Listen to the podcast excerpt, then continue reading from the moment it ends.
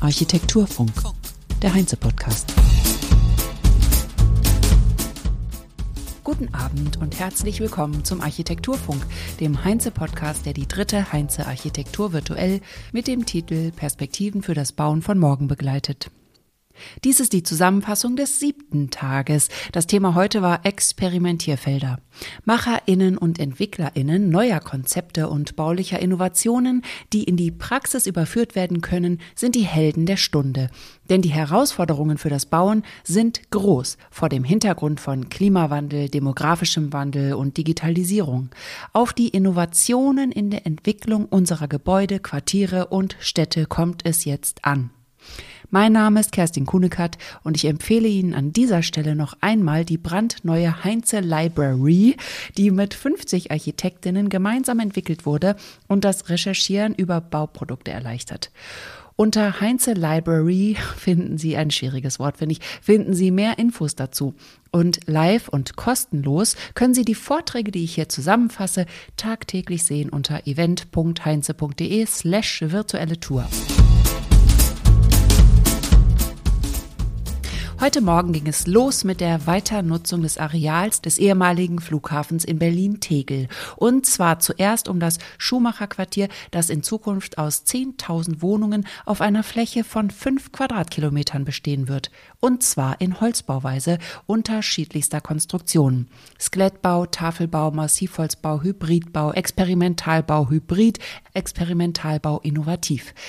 Der Leiter des Fraunhofer Instituts für Produktionsanlagen und Konstruktionstechnik, Dr. Holger Kohl, stellte das dortige Konzept der Bauhütte 4.0 vor. Worum geht es? Holger Kohl ist sich sicher, dass wir unsere Klimaziele bis 2030 oder 2050 nur erreichen können, wenn wir radikale Änderungen vornehmen. Wie das geht? Durch radikale Digitalisierung und Holz. Holz wächst nicht nur nach, sondern bindet auch CO2 in den Städten. Also wird an mehrgeschossigem bezahlbaren Wohnraum aus Holz geforscht. Wie entstehen Häuser, die kreislauffähig sind? Katrin Lomscher hatte zu ihrer Zeit das Schumacher Quartier in Holzbauweise vorgeschlagen. Wichtig dabei war, qualitativ hochwertige Architektur sollte entstehen mit unterschiedlichen Konstruktionen, kreativ, modern und zukunftsweisend. Dieses Projekt ist ein Modellprojekt als Europas größtes Holzquartier oder sogar weltweit. Es dient als Vorbild. Die Welt soll informiert werden, wie nachhaltiges Bauen in der Stadt aussehen kann. Vom Wald in die Stadt müssen die Anteilseigner in Wertschöpfungsketten eng zusammenarbeiten in Zukunft. Die allgemeinen Ziele sind, urbane Räume als Spiegelbild einer nachhaltigen Gesellschaft zu begreifen, das Spannungsfeld zwischen individueller Gestaltung und standardisierter kollektiver Planung auflösen, Individualisierung beim urbanen Holzbau sicherstellen, Urbanisierung und Waldanbau müssen strategisch integriert betrachtet werden. Heute gibt es dieses systemische Denken noch nicht. Die Entwurfsplanung ist mit der Stadtentwicklung von Berlin wenig verbunden. Einzelne Gewerke werden von einem Anteilseigner zum nächsten geschoben. Aber wir brauchen Kooperationen, um den Wald in die Stadt zu holen. Durch die digitale Vernetzung können wir alle ins Boot holen. Wir müssen von Anfang an mit Holzlieferanten, Planern, Architektinnen und der Stadtverwaltung zusammenarbeiten. Also brauchen wir mitunter viel BIM-Kompetenzen, die bei den Architekten teilweise noch nicht vorhanden sind. Die Stadtverwaltung braucht umgekehrt Holzbaukompetenzen, ohne die sie die Ausschreibungen nicht gestalten können. Die Bauhütte 4.0 bedeutet also Waldanbau, Waldumbau, die Stadt zu vernetzen, Steuerung der Wertschöpfungskette und systemisches Arbeiten. Außerdem ist sie als Innovations- und Produktionsstandort Treiber für die Innovation, damit Holzbau günstiger wird. Noch ist er nämlich 20 Prozent teurer als Stahlbau. Das liegt an der Kleinteiligkeit. Günstiger wird es erst, sobald in größeren Mengen gebaut wird. Auch hier existiert der dringende Wunsch, dass sich die Bauvorschriften ändern beim mehrgeschossigen Wohnhaus, wie wir das schon beim Holzhochhaus Roots von Störmer Murphy Partners letzte Woche Montag gehört haben. In Episode 1 wäre das nachzuhören. Hier wird das Projekt Teil des Green Deals des europäischen Bauhauses, das Ursula von der Leyen auf der Agenda hat. Fünf Projekte werden gefördert als kreatives Experimentallabor, bei dem die Bauwirtschaft nicht mehr 40 Prozent der Treibhausgase erzeugt, sondern im Einklang mit der Natur produziert. Berlin-Brandenburg hat sich hierfür beworben. Über das gesamte Areal, von dem das Schumacher-Quartier ja nur ein kleiner Teil ist, hat dann Corinna Seger von der Tegel Projekt GmbH gesprochen.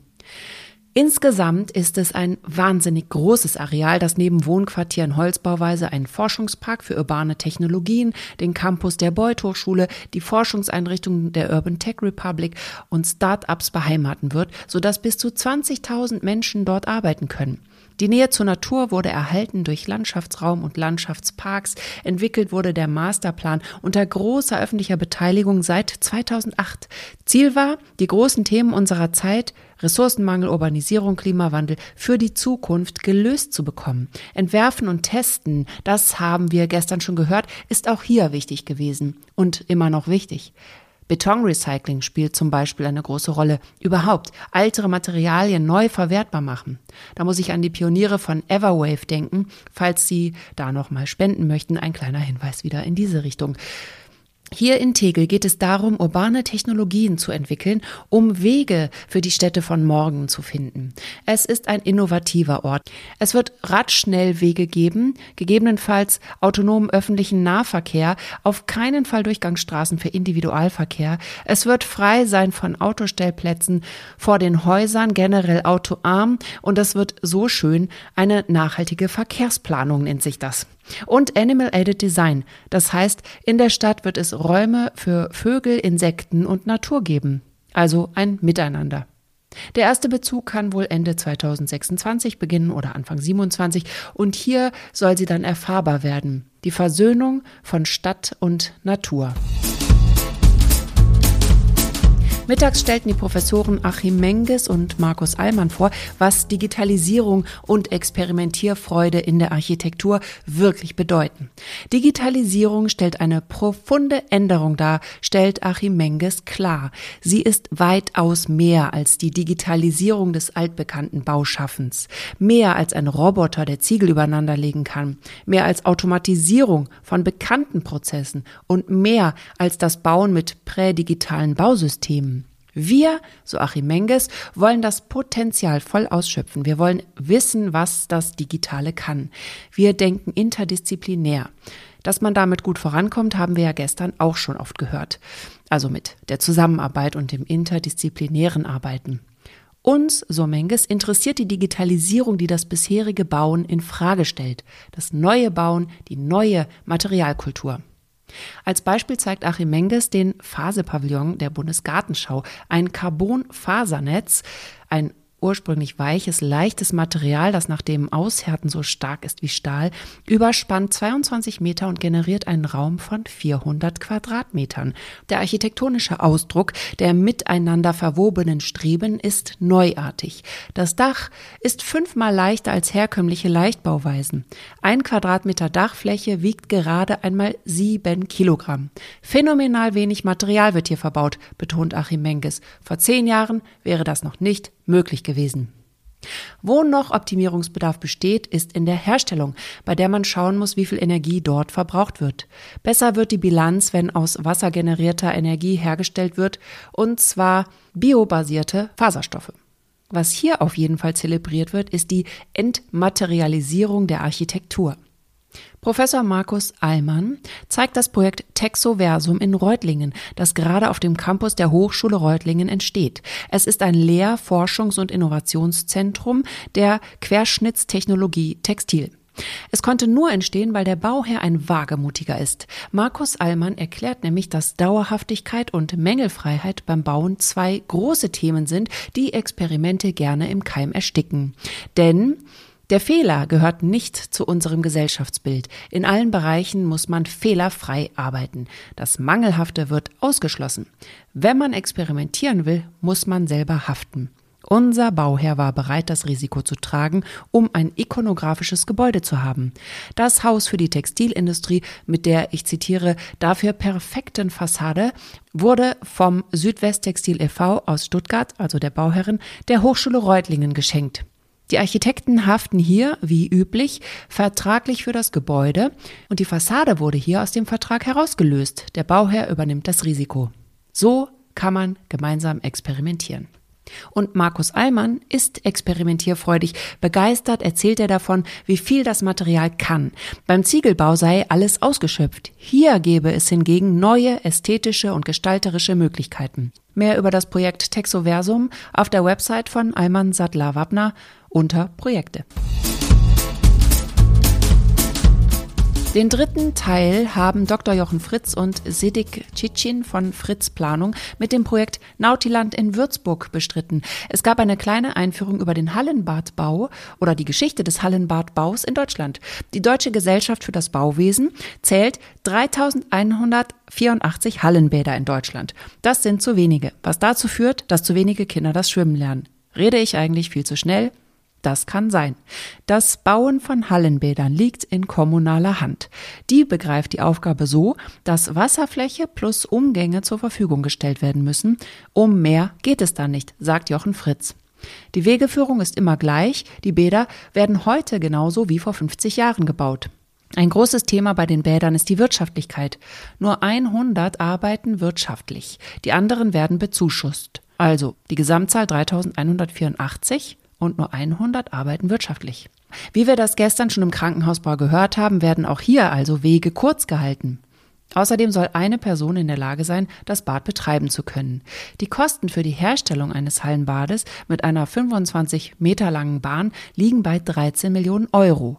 Bei den Ausschreibungen der Kommunen sind deshalb die Anforderungen immer Dauerhaftigkeit und Wartungsarmut. Die Ansprüche haben sich aber sehr wohl geändert. Ein Bad ist Attraktivitätsfaktor. Es kann Besucher anziehen. Man möchte Freizeitcharakter haben und Familienbereiche. Behaglichkeit, Gastronomie, Verpflegung und die Aufenthaltsqualität werden als wichtig erachtet. Man braucht warmes Wasser und warme Luft über 30 Grad Celsius mit einer Luftfeuchtigkeit über 60 Prozent, dann hat man Behaglichkeit. Schon bei den Römern vor 2000 Jahren war wie heute die Hauptaufgabe, das Becken muss dicht sein. Und das ist immer noch eine Herausforderung. Abdichtungssysteme gibt es viele. Jochen Fritz meint, Edelstahl sei am besten. Er wird verschweißt und falls er mal undicht ist, findet man die Stelle gut und kann sie reparieren. Man braucht viel Technik für Wasseraufbereitung und für Lüftung zur Energierückgewinnung, um die Energieeinsparverordnung nicht nur einzuhalten, sondern sie noch zu übertreffen. Hier ist die Steuerung das Wichtigste die Gebäudeleittechnik, denn nur eine gelungene technische Abstimmung sorgt für Energieeinsparungen. Im Nautiland blickt man schön in die Würzburger Weinberge und zur Burg auf den Marienberg. Die Würzburger nennen ihr neues Bad liebevoll Boomerang. Die Architekten nennen die Grundform hingegen Riegel, die dem Verlauf der Stadtmauern annehmen. Der Baukörper öffnet sich dem ankommenden Besucher, der sich auf 1000 Quadratmeter Wasserfläche verteilt auf Plansch, Erlebnis, Schwimm- und Saunabecken und auf ein architektonisch gut gestaltetes Haus freuen darf, das sich im Innern immer weiter öffnet, je näher man dem Freiraum kommt, wo es natürlich Freibäder gibt. Ob man aus der Dusche, der Sauna oder dem Restaurant kommt, der Blick wird in jeder Raumsituation freigegeben auf das, was kommt. Schauen Sie sich das Projekt an unter fritz-planung.de Projekte. Architektur. Nichts geht ohne ein gut funktionierendes Team wie bei einem Orchester, in dem alle Instrumente perfekt aufeinander abgestimmt sind.